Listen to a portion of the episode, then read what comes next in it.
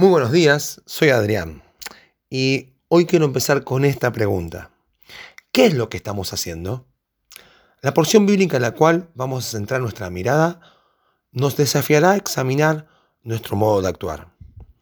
En esta fiesta realizada en la ciudad de Caná, se presentó una escena donde se describen acciones que no solemos encontrar con tanta facilidad. Veamos Juan 2, versículos 5 al 10. Su madre dijo a los que servían, Haced todo lo que os dijere. Y estaban allí seis tinajas de piedra de agua, conforme al rito de la purificación de los judíos, en cada una de las cuales cabían dos o tres cántaros. Jesús les dijo, Llenad estas tinajas de agua. Y las llenaron hasta arriba.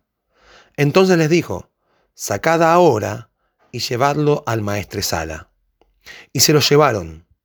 Cuando el maestresala probó el agua hecha vino, sin saber él de dónde era, aunque lo sabían los sirvientes que habían sacado el agua, llamó al esposo y le dijo, Todo hombre sirve primero el buen vino, y cuando ya han bebido mucho, entonces el inferior.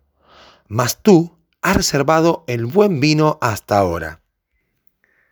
Cada vez que podemos observar el poder de Dios manifestarse de alguna manera entre nosotros, no cabe duda que en nuestro interior se despierta asombro.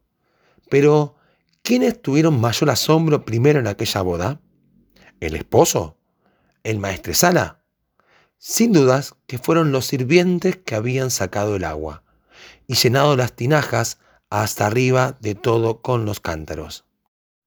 ¿Por qué digo esto?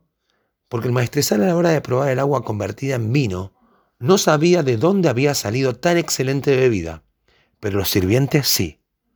Asimismo creo que esto mismo pasa en el servicio a Dios. Muchas veces las personas que son bendecidas por el obrar de alguien que en obediencia sirve a Jesús, se maravillan por lo que ha ocurrido. Pero aquel que en silencio realizó la tarea tiene pleno conocimiento de que lo que sucedió ha sido un milagro. Miremos con mayor detalle a estos sirvientes de Caná de Galilea. Pensemos por un momento que debieron ir a buscar aproximadamente 500 litros de agua sin contar con un sistema que les permita recogerla como nosotros sí tenemos hoy en día. ¿Qué estaríamos pensando nosotros al tener que transportar el segundo cántaro de agua? ¿Seguiríamos obedeciendo o abandonarías en intento. Escenas como estas son las que nos ayudan a entender ese mandato dado por Pablo a Timoteo en su segunda carta, en el capítulo 2 y el versículo 1. Pues tú, hijo mío, esfuérzate en la gracia que es en Cristo Jesús. Los que prestaban servicio en medio de esta boda mostraron en su carácter obediencia plena y sujeción, esfuerzo en cumplir la palabra de gracia que Jesús tuvo para que aquella boda pudiese llegar a su fin. Pero no fueron los únicos. ¿Por qué digo esto?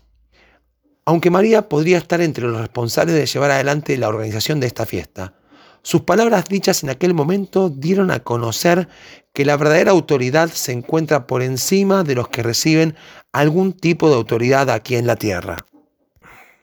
Recordemos las mismas palabras dichas por Cristo en Juan 5:19. De cierto, de cierto os digo, no puede el Hijo hacer nada por sí mismo, sino lo que ve hacer al Padre, porque todo lo que el Padre hace, también lo hace el Hijo igualmente. Ninguno de estos sirvientes cuestionó lo dicho por ella, sino que prestaron atención a Jesús. Ahora bien, las palabras de ella fueron, haced todo lo que os dijere. Estas son las mismas palabras utilizadas por otra persona con mucha autoridad en Egipto hacía muchísimo tiempo atrás. Cuando el faraón pudo ver que Dios estaba con José, no dudó en decirle a todos los habitantes de Egipto, id a José y haced todo lo que él os dijere. Como podemos leer en Génesis 41, 55. Esto nos deja como lección que no hay nada mejor que reconocer la autoridad que Dios da a aquellos que se sujetan siempre a Él. Así lo hicieron en Egipto con José, cuando fue sacado de la cárcel, y también lo hicieron con María en medio de esta fiesta de bodas. Debemos aprender a reconocer que la obediencia y la sujeción a la autoridad de Dios no pueden ser temas menores y dejarlos de lado en nuestras vidas. Hay personas que viven lamentándose mucho de lo que recogen, pero en ningún momento se pueden examinar cuáles son las conductas que están sembrando o desarrollando en la actualidad. Estas conductas fueron las que salvaron a Egipto en aquel tiempo de hambre que vino sobre el mundo antiguo. Y también a esta fiesta de llegar a su final. Debemos entender que las mismas pueden ser de mucho beneficio en nuestras vidas si las cultivamos en nuestro carácter.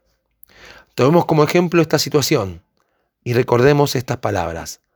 Haced todo lo que Él os dijere, o mejor dicho, haced todo lo que Cristo nos manda. Gracias Señor por tus palabras, son aquellas que nos revelan cuál debe ser nuestra forma de actuar a diario. Que el Señor nos bendiga.